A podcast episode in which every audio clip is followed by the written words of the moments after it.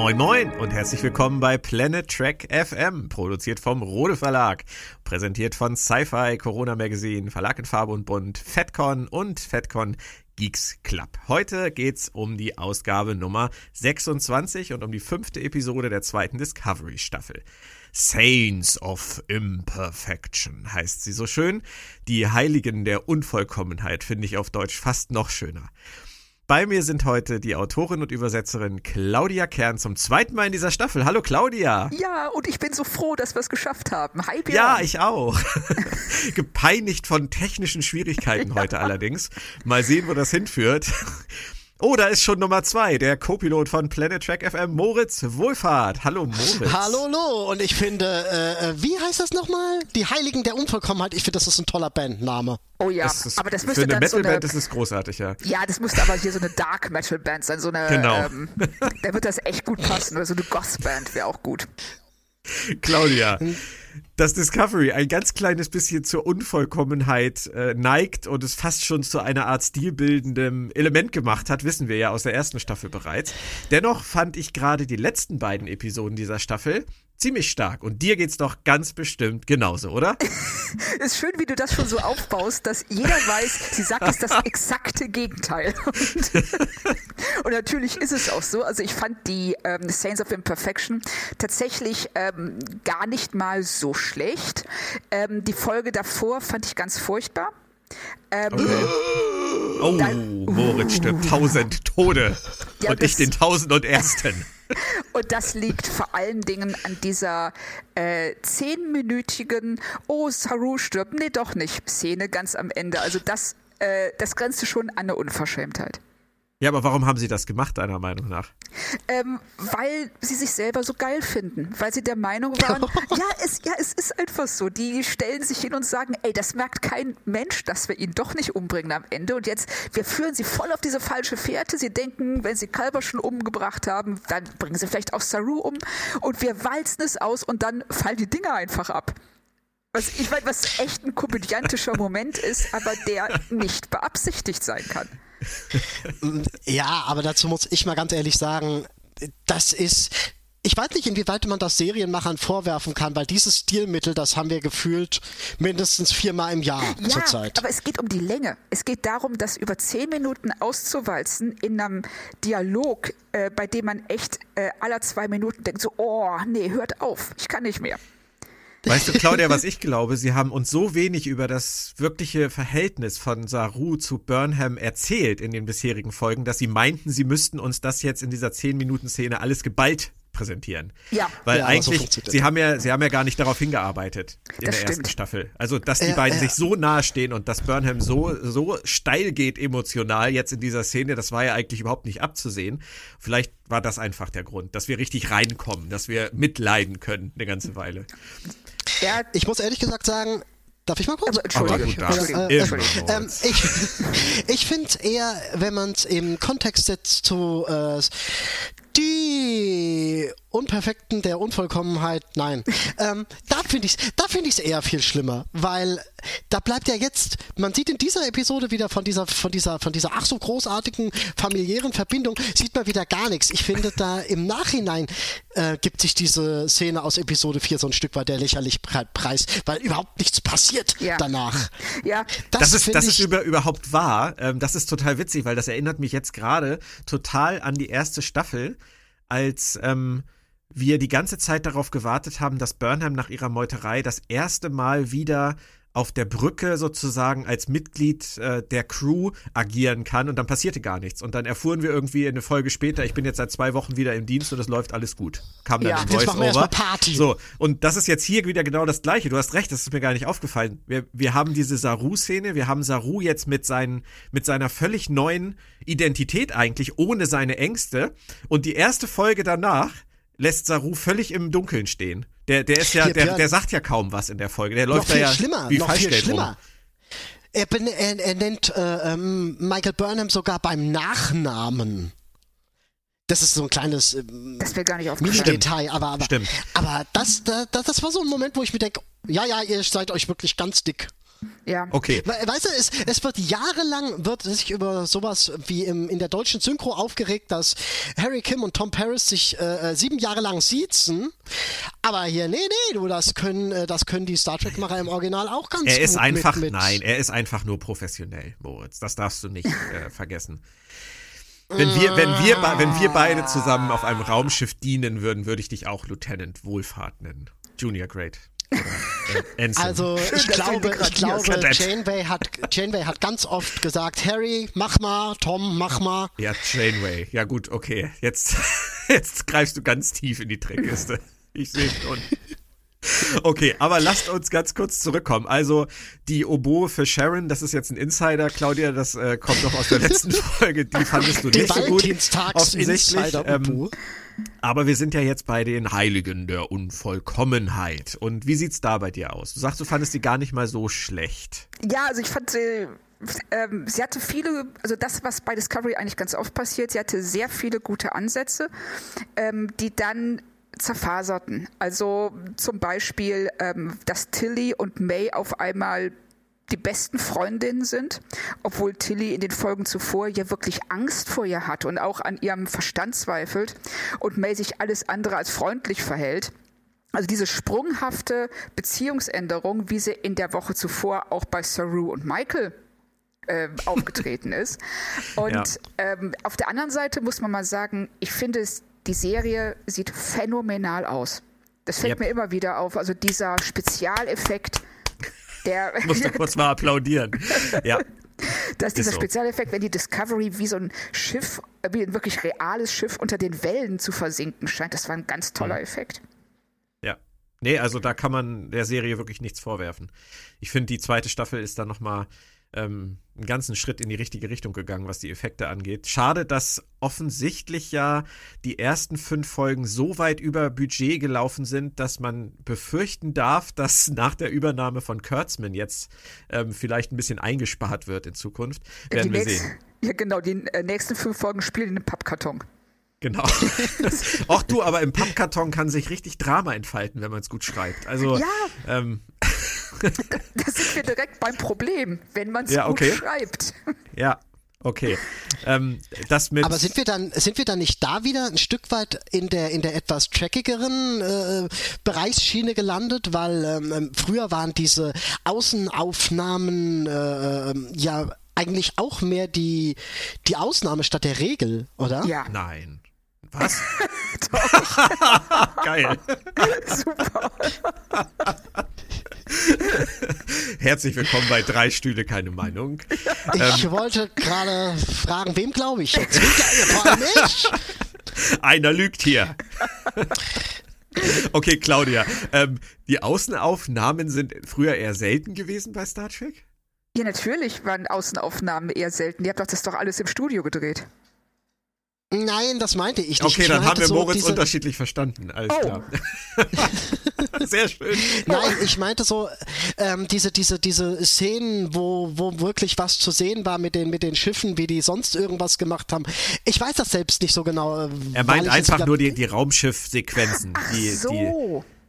Und die waren Ähm. ja in der ersten Staffel von Discovery wirklich ein bisschen sehr sparsam eingesetzt. Man hatte ja immer das Gefühl irgendwie, sie wollen uns das hässliche Schiff nicht von außen zeigen. Ja, Und das machen sie jetzt. Nichts gegen das Schiff. Jetzt machen sie es ja deutlich häufiger. Jetzt zeigen sie ja deutlich häufiger wieder ähm, irgendwelche pa Planeten vorbeiflug oder irgendwie sowas. ja, das tun sie. Und, und das finde ich ist eigentlich schon ein sehr klassisches Star Trek-Element, dass du, wenn du Es- einschaltest und siehst, wie das Schiff an dir vorbeigleitet, das ist, hat sich bei mir so eingebrannt aus meiner Ja, Kindheit. Genau. Und auch äh, fand ich auch ein ganz klassischer Moment, wenn die Discovery und das Schiff von äh, Sektion 31 nebeneinander herfliegen Ja, am Ende. Das genau. war ganz, ganz klassisch. Fand ich auch schön. Ja. Okay, aber wir müssen noch mal ganz kurz was äh, aus dem Weg räumen, was ein bisschen mit den Figuren zu tun hat. Ihr habt schon May und ähm, Tilly angesprochen, wir haben Saru und Burnham angesprochen. Worüber ich mich am Anfang der Folge ehrlich gesagt am meisten gewundert habe, ist, wo zur Hölle ist Jet Reno? Ja, auf dem Klo. Ich meine, die hat die ganze letzte, also vorletzte Folge mit Stamets da abgehangen und hat super Sachen gemacht und am Ende guckt sie mit ihm da in diesen Kokon und das sieht man auch noch in der ähm, Last Time on Star Trek Oh Discovery nein. Szene, dass die letzte Szene da drin ist auch noch, wie sie in diesen Kokon gucken zu zweit. Und dann sieht man, wie Burnham durch die Gänge rennt. Ich muss dahin, ich muss dahin. Und kommt da rein und Stamets steht da alleine. Ja. Weil, wenn ich mich jetzt noch richtig erinnere, ist bei der Zusammenfassung am Anfang, hat man peinlich darauf geachtet, dass sie keinen Satz sagt. Nee, sie sagt keinen Satz, das stimmt. Aber sie guckt halt Ja. mit in den Kokon. Ja, genau. Und das ist Und Die Danach guckt jetzt in den. Kokon. Ja, und das wäre Das ist die neue Form von in die Röhre gucken. Sie guckt jetzt in den Kokon. und das wäre so eine tolle Folge für sie gewesen. Ich könnte mir vorstellen, wie die Absolut. abgegangen wäre, wenn während die Pilze die äh, Schiffshülle zerfressen. Ja, aber das ist doch wieder genau das, das typische Problem. Burnham war äh, in der Folge davor an die Saru-Handlung gebunden und da die jetzt weggefallen ist, musste man ihr ja wieder was zu tun geben. Und deswegen musste sie jetzt Jet Reno ersetzen. Das ist ja ganz einfach wahrscheinlich der Grund gewesen. Nur, das sind für mich immer Dinge, die ärgern mich wirklich. Weil das sind Entscheidungen, die einfach äh, für mich als Zuschauer auch überhaupt keinen Sinn ergeben. Nee, erzählerisch ist es vor allem auch ganz großer Murks. Richtig. Ja, ist es. Ja. Das ist Das die stimmt. und Jet und äh, Tig Notaro wird wahrscheinlich auch äh, ganz normal nach Stunden oder nach Tagen bezahlt. Und ähm, die wird halt einfach nicht ans Set geholt für so eine lapidare, ich muss kurz mal dahin. Ich, ich gehe in den anderen Maschinenraum und helfe euch von da. So irgendwie sowas. Genau, ich, Ja, vor allem hätte man es hier halt gebraucht. Man hätte sie halt echt brauchen können. Jemand, der Saru überwacht. Äh, äh, Saru äh, Stamets überwacht. Ja. Ja, total. Also fand ich total albern. Also das, das sowas verstehe ich nicht. Sie haben die ganzen Folgen davor schon überhaupt nicht darauf hingearbeitet, sie mal einzusetzen. Sie haben sie gerettet, dann haben sie zwei Folgen lang in ihrem Quartier eingeschlossen, dann holen sie sie raus und jetzt wird sie jetzt wird sie wieder zurückgesteckt. Also ja, ich war auch total ganz überrascht. ganz merkwürdig. Also ich war total überrascht, als sie überhaupt wieder aufgetaucht war. Äh, Ja. äh, wieder aufgetaucht ist, weil ich gar nicht, ich hatte gar nicht mehr auf dem Schirm, dass die noch an Bord ist. Doch, doch, das war auch, wurde auch im Vorfeld so kommuniziert, dass die ein bisschen länger da bleibt. Also, also nicht in der Episode, aber das wusste man von den äh, Casting-News, dass die da eine gewisse Rolle spielen Ja. wird, spielen muss, spielen. Äh, Björn, weißt du, für wie viele Episoden die da ist? Nee, Weil, nee. ganz ehrlich, wenn die wiederkommt, ich, ich, ich will es ja eigentlich nicht sagen, aber da, da, wenn die wiederkommt, muss ich der Episode schon wieder einen Punkt Abzug geben, weil das ist einfach, nein, weil das ist schlecht geschrieben. Das ist einfach, wenn die jetzt au- auf einmal wieder da ist, so morgens am Frühstückstisch sitzt. Ja, natürlich ist sie bald wieder da. Wenn sie wenn sie Ja, wenn die Story ist sie schlecht. benötigt, dann wird sie wieder da sein. Das ist Ja. ganz klar. Ja, aber das ist voll schlecht. Und das ist Ja. genau das Problem, dass die Figuren immer genau das tun müssen, was die Story gerade benötigt, ohne Ja. ihre eigene äh, Persönlichkeit ausleben zu können. Jet ist so eine tolle Richtig. Figur. Ja. Und die wird zu, erstmal zu sparsam eingesetzt und auch äh, muss sich den, den Gegebenheiten des Drehbuchs unterwerfen und fehlt dann einfach mal eine Folge oder zwei, weil es gerade nicht passt. Wir haben das letzte Woche schon thematisiert. Ähm, sie hätten sie einfach nach ihrer Rettung durch irgendeine völlig egal was für eine Begründung zur, ähm, äh, zur Chefingenieurin machen sollen. Ja, Warum auch immer, da wäre dann halt irgendwie der Chefingenieur wäre einfach bei irgendwas gestorben und dann, wir brauchen einen, gut, dass Sie hier sind, machen Sie den Job. Die haben doch eh keinen. Also ich verstehe es nicht. Äh, dann hätten Sie diese tolle Figur doch direkt einsetzen können. Aber lasst uns noch mal zu einem anderen Punkt kommen, der mich auch wieder, äh, sagen wir mal, etwas irritiert hat. Sie haben nun die ganzen letzten Episoden dafür gebraucht, irgendwie diese Spock-Geschichte in Gang zu kriegen und äh, waren hinter dem Shuttle her und dann haben sie das Shuttle jetzt gefunden und wer hätte es vermutet, er ist nicht drin. Spock-Blocking. Sondern die Spocking. allseits beliebte Die Philippa Spocking. Giorgio. ähm, sie treiben es mit Spock ein bisschen, ein bisschen zu weit, oder? Ja. Ein Ticken. Einen kleinen Ticken. Das ist so ein bisschen. Das war, oh, Entschuldigung. das war diese, diese Szene, wie sie da an das Shuttle heran und das Shuttle auf und bla bla bla.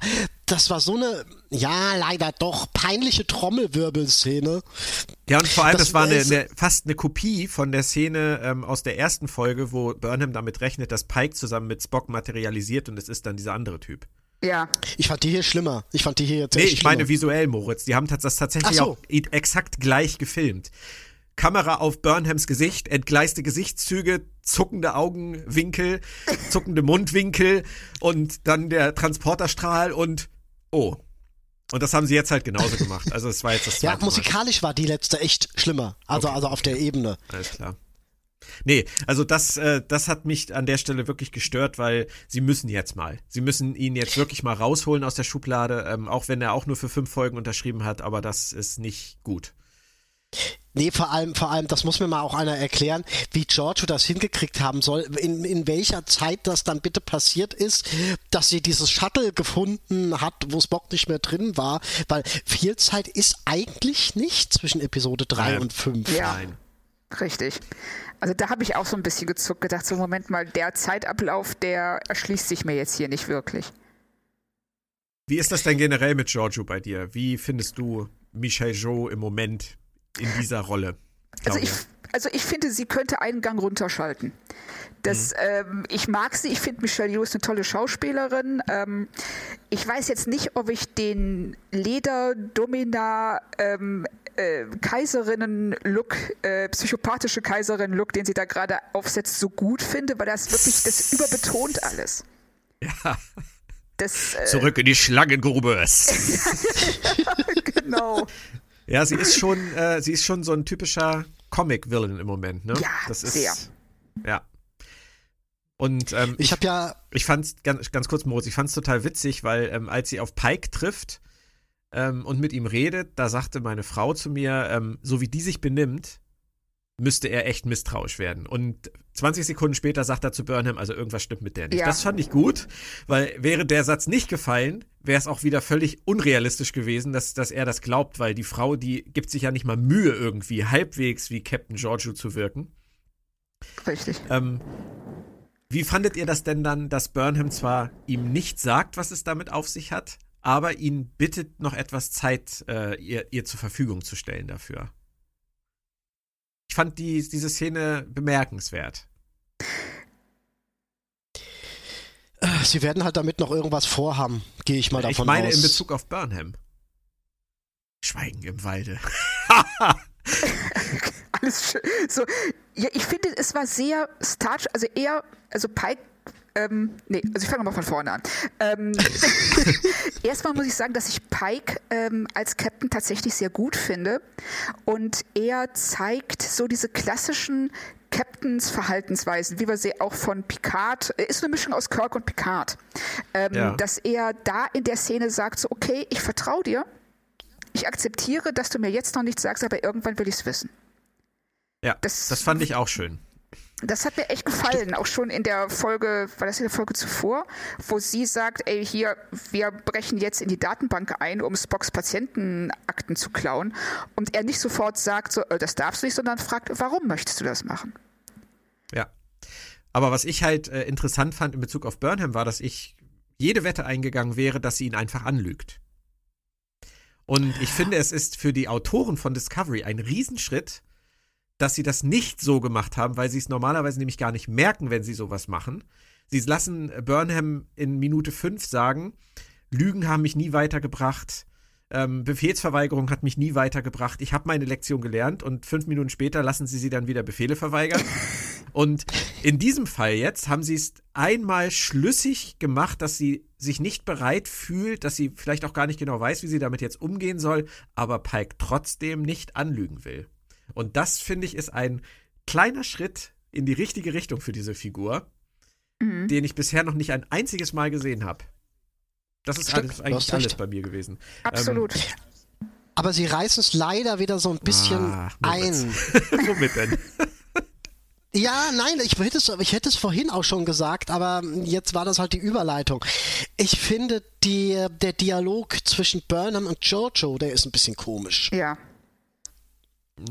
Weil, wie sie miteinander umgehen, äh, ähm, da kommt überhaupt nicht ins Spiel, dass der ganze Mist auf Burnhams Haufen gewachsen ist. Sie hat Giorgio rübergeholt. Ja. Und wenn, wenn Giorgio jetzt Mist baut, dann ist das ihre Schuld. Und äh, wie sie dann einfach mit ihr umgeht, wie die beiden miteinander umgehen. Klar, Giorgio spricht das auch mal kurzzeitig an.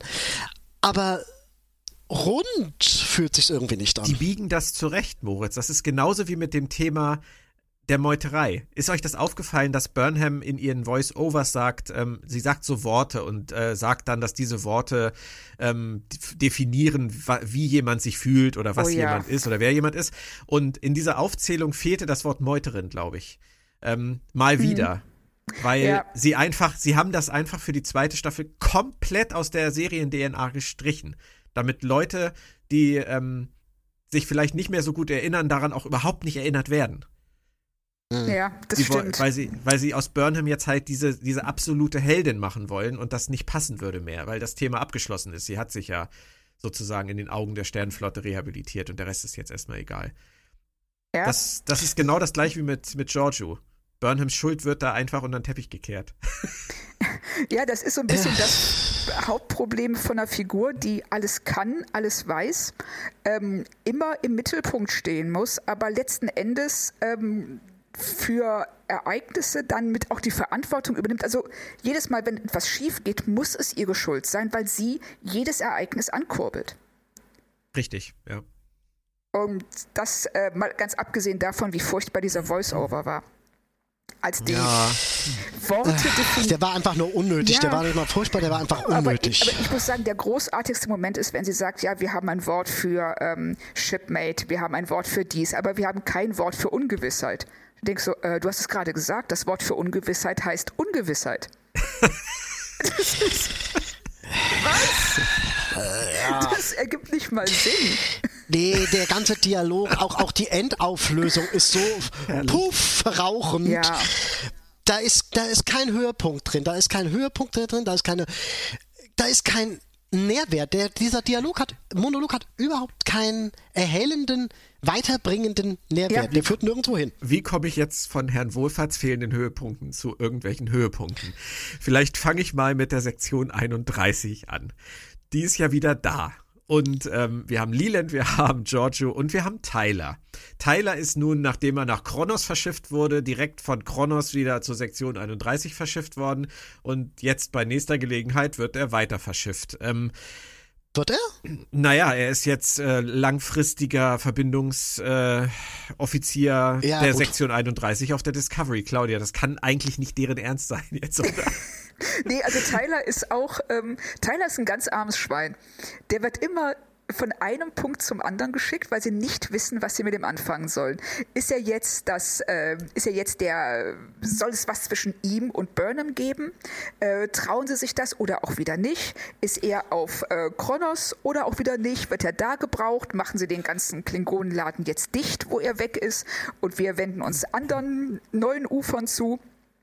Ich weiß nicht, was sie mit der Figur vorhaben, aber er, er tut mir echt leid. Ich habe genau das gedacht, Claudia, dass sie diesen Klingonenladen halt jetzt erstmal zumachen wollen und äh, aber nicht auf ihn verzichten wollen und deswegen haben sie ihn halt zur Sektion 31 geholt. Ja. Nur bevor er mal irgendeine Mission mit der Sektion 31 richtig hätte durchführen können, ist er jetzt wieder auf der Discovery und äh, wenn man sich die ähm, Vorschaubilder anguckt von der nächsten Episode, dann hat er auch dann wieder eine Discovery-Uniform an. Es ist, ähm, es ist für mich nicht nachzuvollziehen, warum man ihm nicht jetzt mal die Möglichkeit gibt, in irgendwas so ein bisschen reinzuwachsen. Weißt du, er hätte doch auch an der Seite von Giorgio und Leland jetzt sicherlich mal irgendwas tun können. Ja, was ich auch viel cooler gefunden hätte, wenn ähm, sie ihn nicht immer ähm, untergeordnet hätten, anderen Figuren und anderen ähm, äh, ja, äh, Begebenheiten, sondern ihn einfach mal hätten wachsen lassen. Dass er sich selber als eine eigene Figur definieren kann, durch das, was er für Sektion 31 macht. Und jetzt äh, ordnen sie ihn wieder anderen Dingen unter.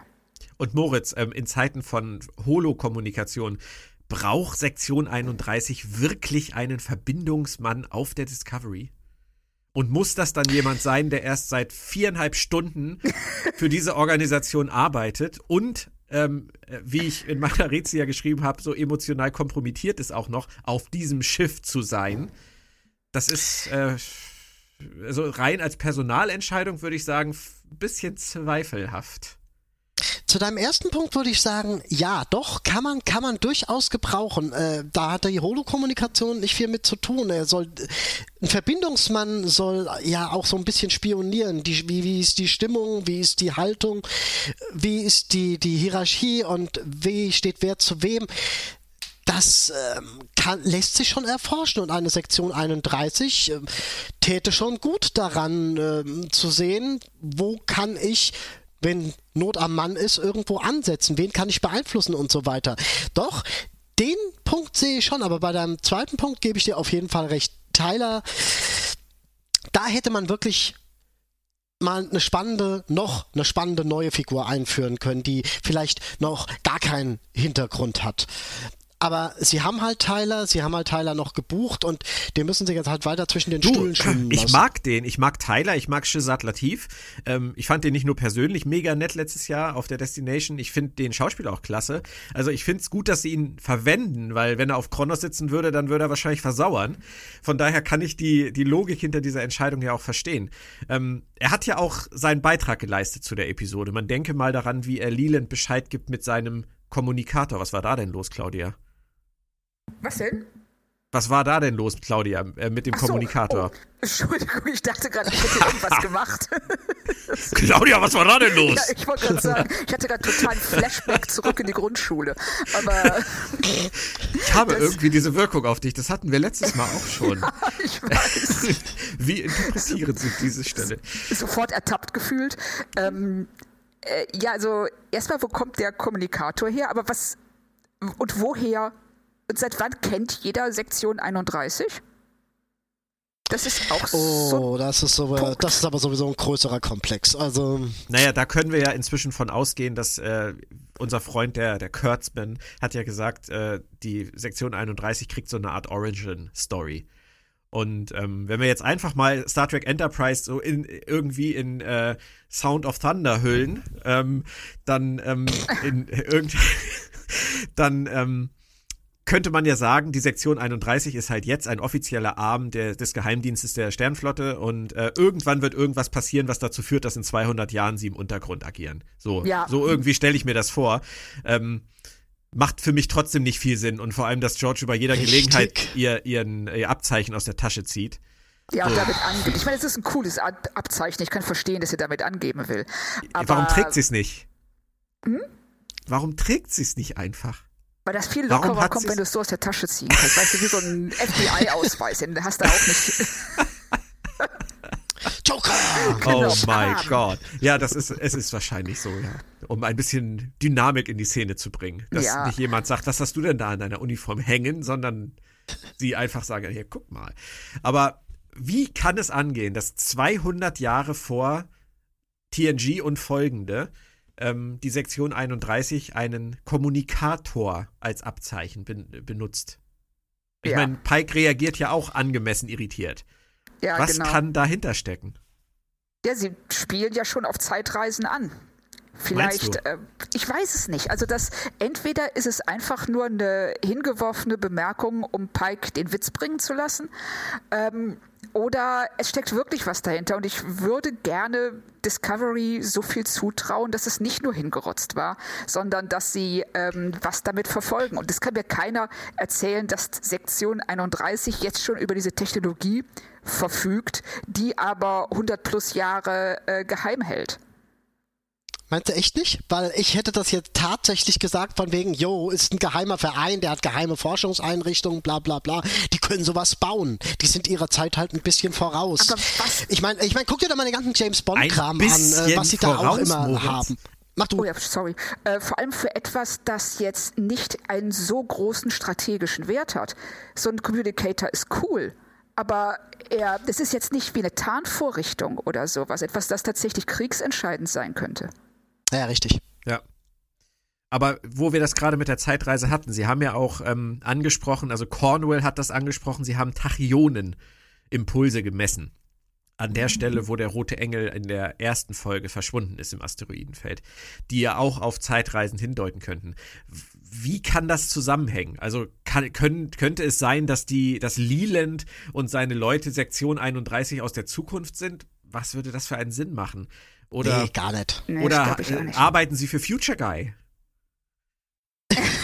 Moritz, der Future Guy, der fehlt ja eigentlich noch. Da müssen wir doch noch mal was auflösen. Der nie wieder vorgekommen. Ja, da fehlt wirklich noch was.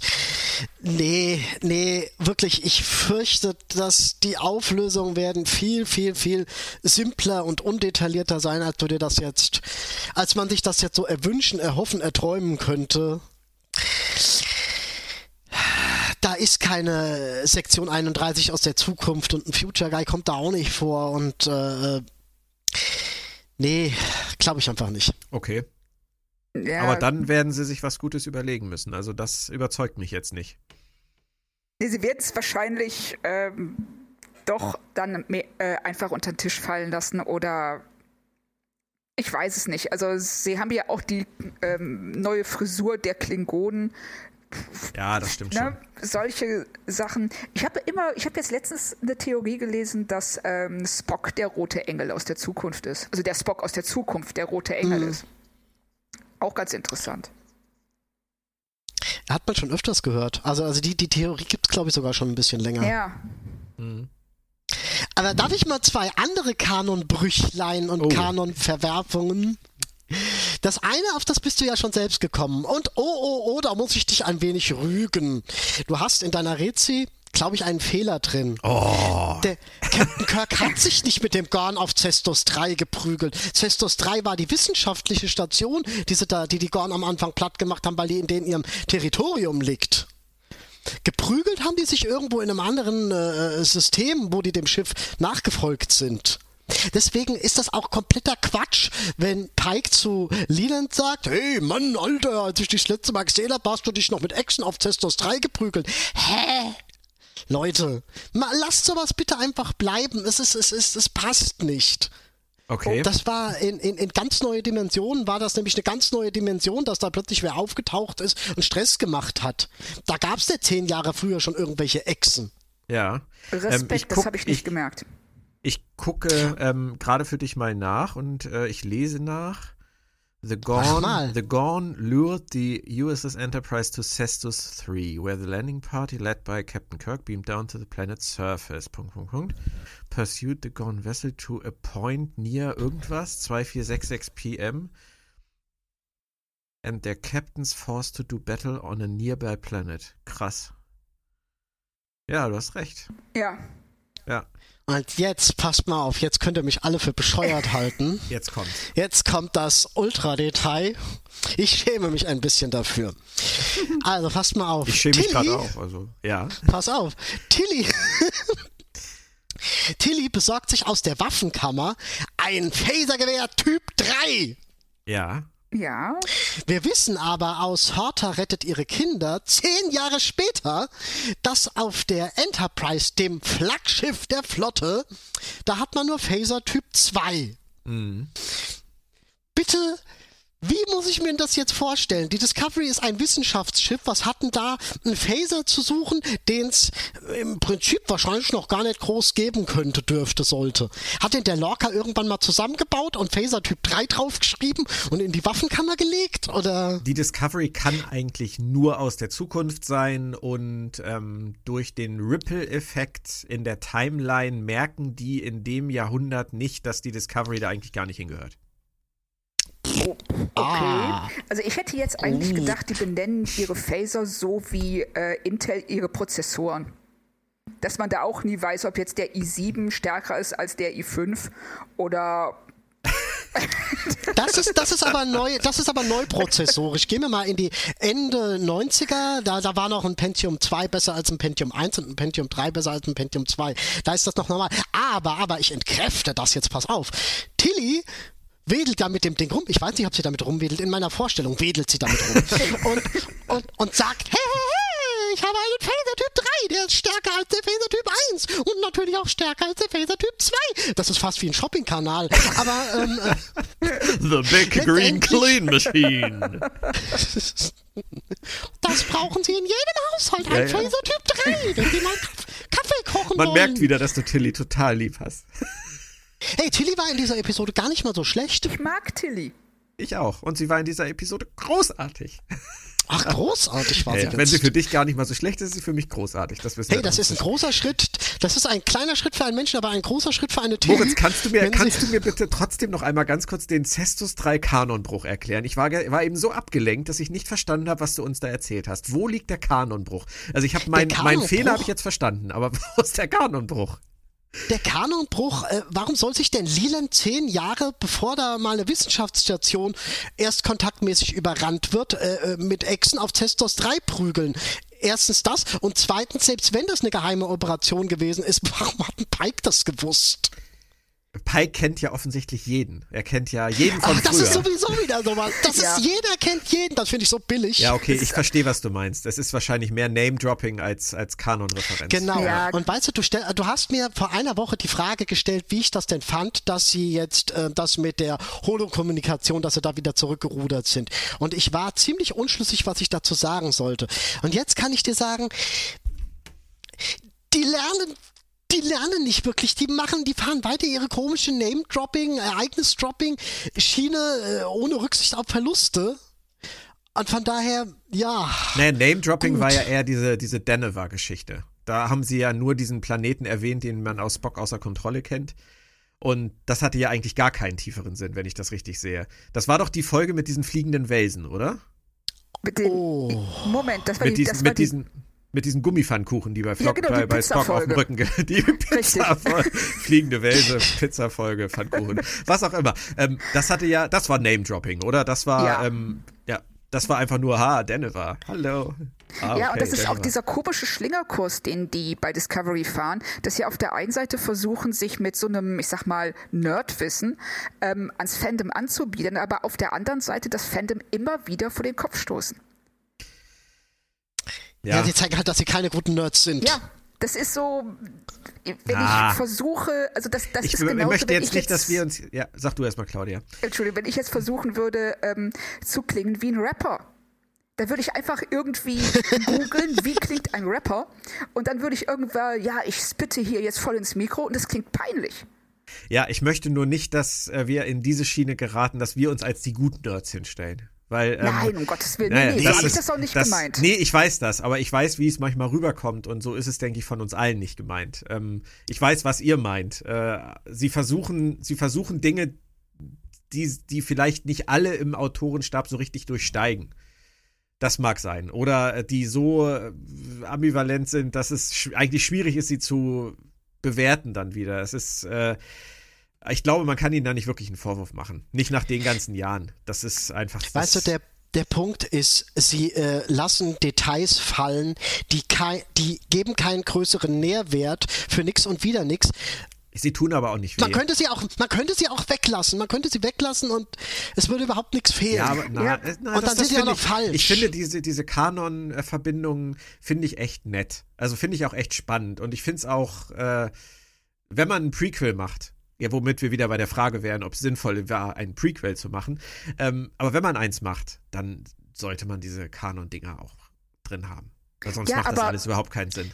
Aber ich finde, dass Moritz völlig recht hat. Äh, solange sie keinen Mehrwert bringen, warum sollte man sie dann hinzufügen? Weil dann ist, nähert es sich wirklich diesem, kommen wir wirklich in den Bereich des Anbieters. Du wirst aber genug Fans finden, die ähm, in dem Moment, wo nicht Cestus 3 erwähnt wird, wird, sondern Wohlfahrt 3 und nicht Denver, sondern Kern 7, ähm, sagen, warum nehmen die nicht Planeten, die wir schon kennen, sondern immer irgendwelche, die man noch nie gehört hat. Das Meinst du? Wie, das, ja, das ist wie mit den Sindhi. Also ich glaube es nicht. Ich glaube es glaub nämlich schon. auch nicht. Also das. Doch.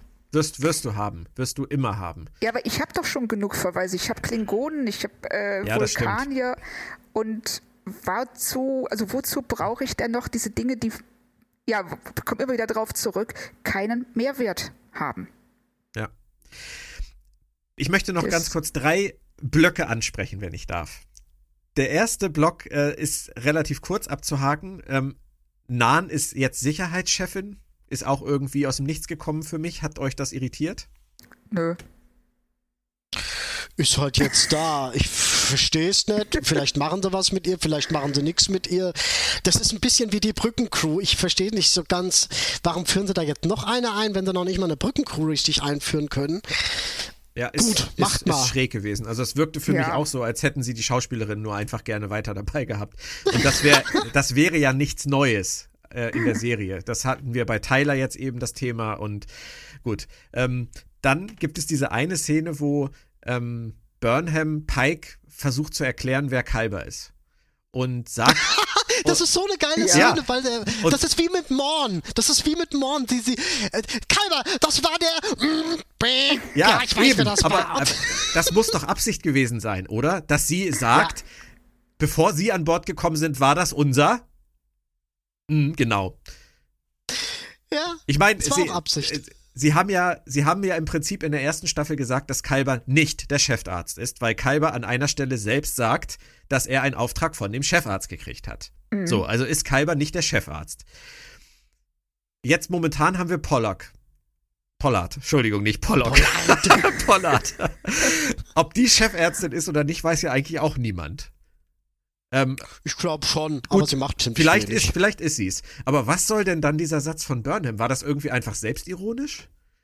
War das Ja. von den Autoren selbstironisch, weil keiner diesen, diesen, den Status von Kalber wirklich definieren kann? Ich denke Ja. schon, ja. Okay. Das ist, ist, ist hab ich mir, hat sich mir nämlich nicht erschlossen, was sie damit Aber sagen das ist auch wollten. wieder gefährlich. Das ist wieder so ein ganz gefährliches. Die, die fliegen manchmal Kurven, wo ich mir denke, mach das doch nicht. Ähm, dann Cornwall wieder da, auch aus dem Nichts. Auf einmal auf dem Schiff von Sektion 31. Die taucht auch immer überall auf, ne? Äh, naja, nicht überall. Aber jetzt war sie halt mal wieder da. Ihr hat ja offensichtlich ihr, ihr merkwürdiger Kurs am Ende der ersten Staffel nicht geschadet, denn sie ist ja offensichtlich immer noch in Amt und Würden und fährt einen ziemlichen Hardliner-Kurs mit den beiden Herren. Also, die ist ja auch in alles involviert. Schon wieder. Ja, sie ist so ein Und- klassischer Star Trek Admiral, dass sie ähm, immer sich in Grauzonen auffällt, wo du eigentlich nicht genau weißt, ist sie jetzt wirklich gehört zu den Guten oder äh, hat sie irgendwelche Absichten, die wir noch nicht durchschauen? Ich finde sie eigentlich ganz cool, muss ich sagen. Ja, ich finde sie auch cool. Mich hat nur ihr Auftreten äh, ein bisschen überrascht. Ja, Das überrascht war- auf jeden Fall. Das war auch wieder so wie, äh, wie damals, als die Tochter von Tascha Ja, helft mir mal mit dem Namen. Ähm, Ishara? Äh, nee, die, die Tochter, die, die romulanische Ja, ah. Tochter. Sela? Ich Äh, weiß. Sela, Sela. Sela, du meinst Sela. Ja, genau. Ähm, als die aus dem Schatten trat. Das war halt auch so. Es war auch wieder so ein überdramatischer, jetzt ist Cornwell noch da im Moment, aber gut. Ähm, und dann haben wir noch den Sporenantrieb. Ich hatte ja geungt, man könnte vielleicht mit dieser Bedrohung für dieses Volk im Netzwerk jetzt einschwenken auf Sporenantrieb ist zu gefährlich. Haben sie jetzt ja auch wieder ähm, einen Rückzieher gemacht. Der Sporenantrieb äh, ist jetzt wieder fein raus. Das heißt, wir sind wieder an dem Punkt, dass wir den Sporenantrieb irgendwie irgendwann entsorgen müssen. Muss auch Absicht sein, oder? Diese ganzen falschen Fährten. Ja, Claudia? glaube ich auch. Ja. Glaube ich auch. Also ich muss gestehen, ich habe immer noch nicht verstanden, wieso Kalber lebt in dem ähm, Pilzuniversum. Wie kam er da bitte überhaupt Ja, hin? genau. Wir wissen, Ja, da- das, äh, das, wir war, wissen das, ist, jetzt- das, haben sie visuell, das haben sie visuell gelöst, Moritz. Ähm, das Was? müssen wir dir vielleicht einmal kurz erklären. Äh, das war doch die Träne von Kalber. Ja, Ja, man sieht ja richtig, aber das löst das Stamets, Problem nicht Stamets so nimmt wirklich. eine Träne von Kalber auf, nimmt sie dann bei seinem nächsten Trip mit dem Sporenantrieb mit in den in diesen Glaskasten und bringt dieses Biomaterial sozusagen ins Netzwerk. das bisschen Wasser. Ja, Mhm. aber so war es so war's gemeint, denke ich mal. So war die, so war die Szene zu verstehen. Wo wir wieder beim Thema sind, wir machen Fässer auf, die wir nie wieder zumachen können. Aber Weil- ja, Da heißt es nicht, dass ab jetzt jeder, der umkommt, nimmst du einfach ein Haar, bringst es in dieses Netzwerk, wartest zehn Minuten und alles wieder gut. Ja Nein, viel besser, viel besser, wenn, wenn, wenn, wenn, du, wenn du Pech hast und er vor seinem Sporentrip mal irgendwem die Hand gibt, mach's gut, Saru, dann, Weißt du, was ich viel geiler finde? Ähm, das erspart uns demnächst auch den Gang zum Friseur. Ja, weil das wollte ich gerade sagen. wir können uns einfach über den Kokon äh, sozusagen in den, in den Idealzustand zurückversetzen. Rasiert, frisiert, Genau, gewaschen. nackt, gewaschen. ähm, das ist aber halt auch so ein Thema, Claudia. Ähm, da haben sie den Kalber dann irgendwie im Netzwerk auferstehen lassen, aber er war ja nicht real im Netzwerk. sondern er war ja im Prinzip nur ein Abbild. So muss man das doch verstehen. So habe ich auch verstanden. Ja. Warum, warum muss er dann äh, durch diese Zeit im Netzwerk ähm, einen zerkratzten Rücken, einen blutigen Rücken, zerkratzte, zer, zerschlissene Klamotten, äh, einen dicken Bart und eine Jimi Hendrix Gedächtnisfrisur haben? Aber ähm. war, und dann, dann die nächste Frage, die kam bei Twitter dann auf. Ähm, wenn wir schon so weit sind, dass sie da jemanden kreiert haben, der so verfällt durch seine Zeit im Netzwerk, wie ernährt der sich da? Ähm.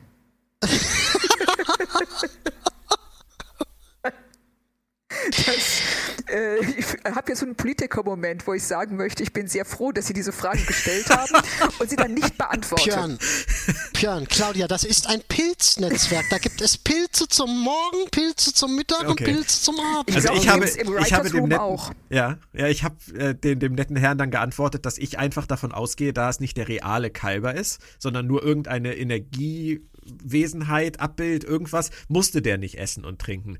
Damit könnte ich leben, aber warum, warum verfällt der dann so?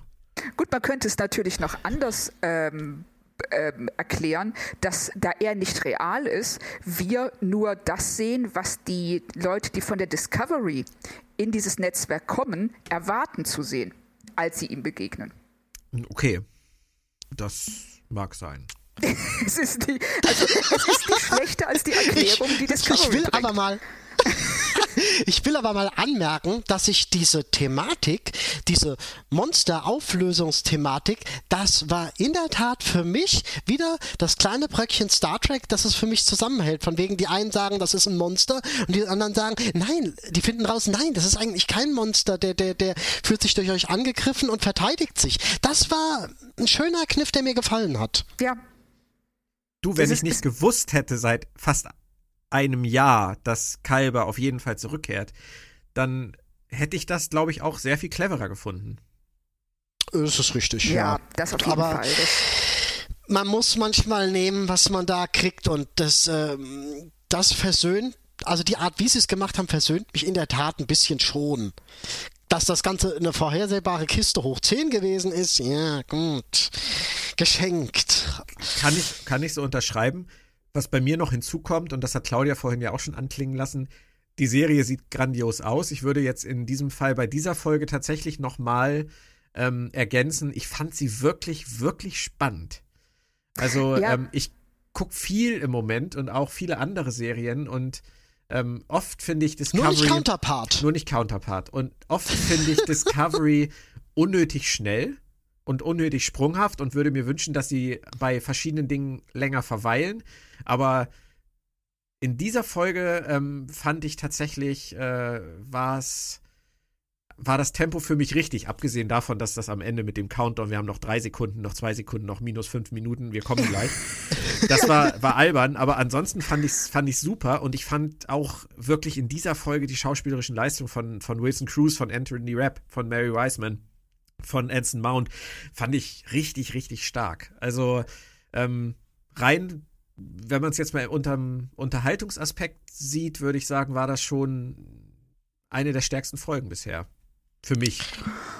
Ja, Kommt. Ich weiß jetzt nicht, ob ich so weit gehen würde. Dass, ähm, ich fand sie ich fand sie nicht schlecht und äh, ich stimme dir absolut zu, sie sieht fantastisch aus und sie hat vor allem, das fällt mir auch bei Discovery immer wieder auf, die haben ein ganz tolles Sounddesign.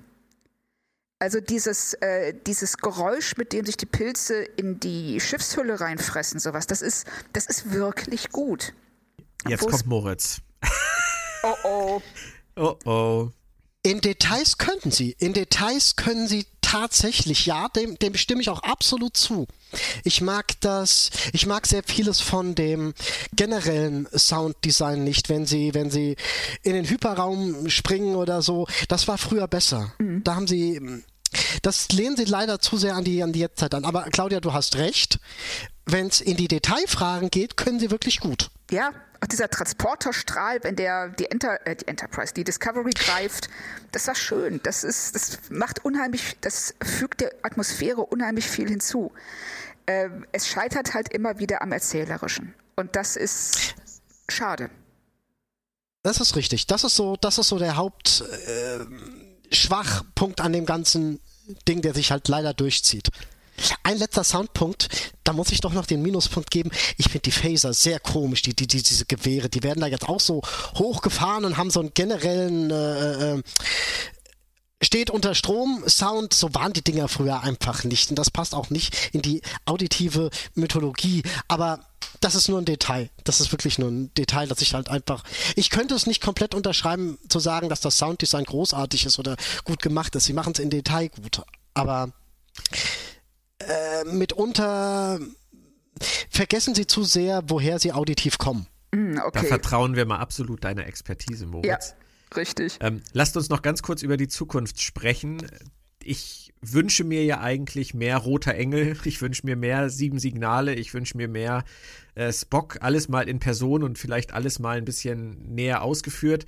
Der Trailer für die nächste Folge, The Sound of Thunder, ähm, scheint ja auszusagen, dass ein Signal über der Heimatwelt der Kelpianer, also auf Kamina, auftaucht und äh, sie dann also sozusagen sich in diesen Konflikt zwischen den Kelpianern und den Baul einmischen.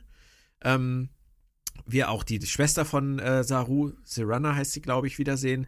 Ähm, es ist aber schon merkwürdig, also dass dieses Signal jetzt ausgerechnet da auftaucht. Man muss ja schon davon ausgehen, dass irgendjemand ähm, ganz eindeutig ein Spielchen spielt mit wem auch immer. Oder sehe ich das falsch? Also ich finde es gar nicht so verkehrt, dass da ein Signal auftaucht. Da sind wir wieder bei meinem Prüfungsding und da kommen sie zu einer, zu einer 1A-Prüfung von wegen, wir haben die Baul, wir haben die Kelpianer. Wie kommt man eigentlich von Kamina auf Kelpianer? Aber egal. Ähm, wie gehen wir mit dieser Situation um, dass da ein Volk das andere quasi klein hält und verspeist und äh, oder, oder sonst was mit denen an? fängt und die quasi an ihrer Entwicklung hindert, die sie haben könnten. Das ist eine 1A oberste Direktive Prüfung. Mhm. Von daher passt es. Was ich, was ich ein bisschen, äh, wo ich ein bisschen Bauchschmerzen bekomme, ist, die Episode könnte wieder zu überfrachtet sein. Wir haben Roten Engel, wir haben Kamina Baul Kelpiana und wir haben die Saru-Weiterentwicklung. Wir haben also im Großen und Ganzen wieder drei möglicherweise parallel verlaufende äh, äh, äh, Stränge und dazu muss Burnham auch noch wieder eingebaut werden. Und Tyler. Das meinte ich jetzt. Und, und Tyler. Kalber. Das meine ich jetzt nicht negativ. ja, richtig, richtig. Ähm, meine Angst ist, dass wir morgen eine ich weiß gar nicht, wann du das, wenn du den Cast jetzt hier veröffentlichst, ähm, dass wir für die nächste Episode wieder eine extrem ähm, vollgepackte Episode haben, wo man den einzelnen Strängen dann wieder nicht gerecht wird. Das, könnte schon, das ist ja, so meine kleine Befürchtung. Da gebe ich dir recht. Dass, äh, die Befürchtung habe ich auch. Das, die Problematik sehe ich auch. Das kann uns wieder mal passieren. Aber ansonsten gefällt mir das, was wir da zu sehen bekommen werden an, an, an Ideen technischer Grundlage. Ich finde es übrigens ganz, äh, ganz interessant, dass zumindest für meine Augen im Trailer die Baul aussehen wie Kelpianern, die in die äh, Ölpfütze aus Skin of Evil gefallen sind. Das ist. Also ich könnte mir schon vorstellen, dass die Theorie, dass die Kelpianer und die Baul ein Volk sind, stimmt. Oh, die hatte ich noch gar nicht gehört, aber ich äh, finde die gut. Weil, die kenne ich jetzt auch noch. Hatten, wir hatten die aber nicht. Nee, nee, die hatte ich tatsächlich irgendwann mal, aber ich habe vergessen, sie zu erwähnen. Und sie nicht erwähnt! Ja, ähm, weil ich mir halt gut vorstellen könnte, dass das einfach so ein Kastending ist, irgendwie bei denen. Ja. Das ist, es mhm. ist so, ich sag jetzt mal, das ist, vielleicht ist das ja auch, vielleicht ist das auch eine weiterentwickelte, weiterentwickelte Form der Kelpianer oder die halten sich dafür oder wie auch immer. Also, ich habe irgendwann ganz am Anfang mal dieses Bild gehabt von, ähm, von äh, Menschen, die ähm, Garnelen, eine Garnelenzucht betreiben und habe mir halt die Baul vorgestellt wie eine Spezies, die halt auf verschiedenen Planeten halt ihre Kelpianerzucht betreiben. Und dann irgendwann kam ich auf den, auf den Gedanken, dass die ja eigentlich vom gleichen Planeten stammen könnten. Und ähm, jetzt in diesem Trailer, also von den Gliedmaßen her, so was man da so sieht, finde ich das, ist dir das aufgefallen, Claudia? Finde ich schon ähm, recht ähnlich. Ja, ist mir auch aufgefallen. Und jetzt, wo du das sagst, ich stelle mir gerade vor, äh, eine sehr coole Entwicklung wäre, wenn es tatsächlich so ist. Das ist ein Volk und die Kelpianer, die wie Saru eben das ähm, Entfernen oder das Abfallen der ähm, äh, Tentakel Ganglien. ja, danke, ähm, überlebt haben, dass die dann nach und nach zu Arschlöchern mutieren und anfangen, ihre eigenen Leute zu essen. Genau. Und das, das ist Saloon, so eine diese ja, Vorstellung, das sieht Ja. und denkt so, oh oh, das könnte mir passieren. Wie, wie verhindere ich das, dass ich so entgleise? Das ist nämlich genau der Punkt. Es muss ja gar nicht so sein, dass die durch dieses Holen von den Baul sterben. Die können ja Genau. einfach nur auf die höhere Ebene aufsteigen. So ein Initiationsritus. Ja, Jetzt bist du einer von uns. Ab sofort darfst du deine ehemaligen Familienmitglieder essen. Ehrlich. Super.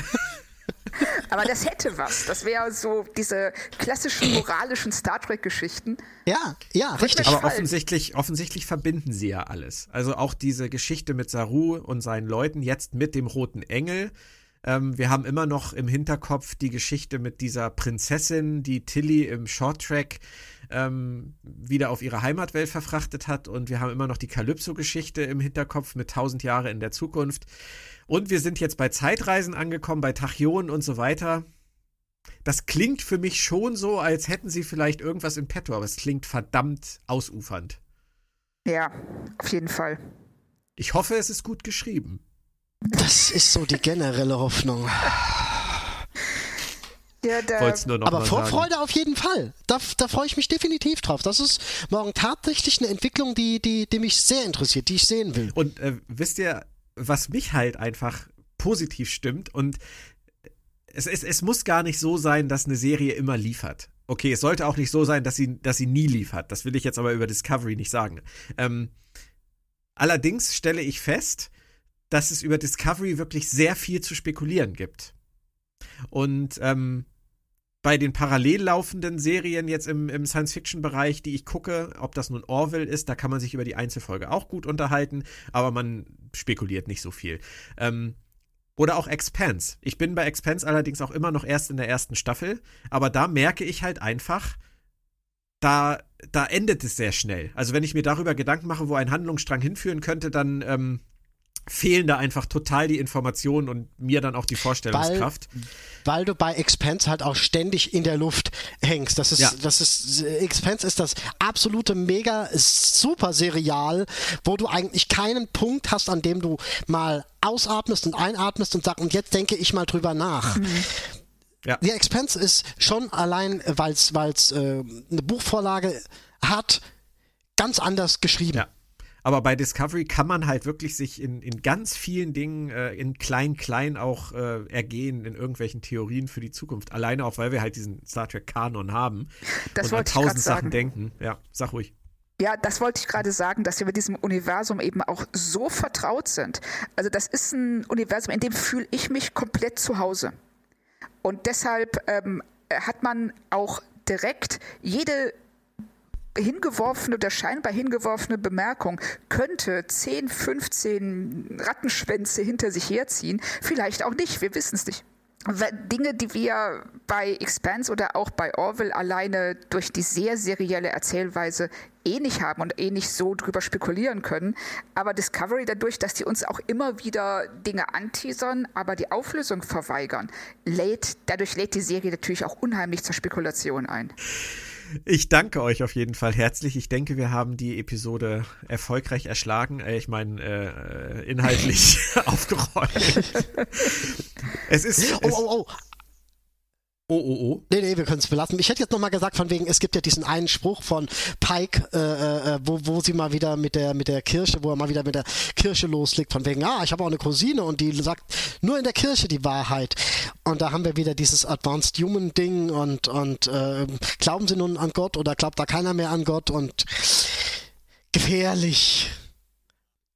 Und, und, und die Ansprache, die Pike an die Mannschaft hält, die ist so schwammig. Die ist gut, die ist, die ist gut. Aber äh, so, wenn ich jetzt in der Mannschaft wäre, würde ich danach, hm, okay, wir machen jetzt irgendwas, aber was wir genau machen? Nee, ich okay, weiß das, das habe ich tatsächlich auch gedacht an der Stelle. Dass der, Ja. der Informationsgehalt dafür, dass sie jetzt im Prinzip im Zweifelsfall in den Tod springen, ähm, war, jetzt, Genau. war jetzt so ein bisschen mäh. Ich muss auch Er hätte sagen, auch einfach nur sagen können, schnallt euch alle an. Kann schon Ja, gehen. genau. So, festhalten. Uhu. Stellt die Softdrinks weg, die könnten jetzt umfallen. Ja. Heute keine Softdrinks auf der Brücke. genau. Aber das ist ja nicht mehr das Problem von Lamar. Der kann das jetzt ja im Maschinenraum trinken. Ach, da sind wir wieder bei einer anderen Serie angekommen. Verdammt. Das wollte ich doch vermeiden. Nein, ich danke euch noch einmal. Oder Moritz, möchtest du mir noch einmal ins Wort fallen, Reverend? Lass mich Luft holen. Nein, ich bin durch. Ihr Ich findet uns fertig. auch weiterhin auf planettrackfm.de oder bei iTunes, bei Spotify, bei Soundcloud, in den ganzen Shops. Ihr werdet uns finden. Ansonsten bei Twitter at Björn Sülter, OE und UE. Ich danke meinen Gästen, Claudia Kern und Moritz Wohlfahrt. Es war wieder sehr schön mit euch. Gerne demnächst wieder. Wir werden wieder viel zu besprechen haben in einigen Wochen, da bin ich sicher. Und wünsche noch einen schönen Tag euch beiden. Den wünsche ich ebenso. Ganz genau, auch von mir. Tschüss. Und allen Hörern auch. Tschüss. Tudu.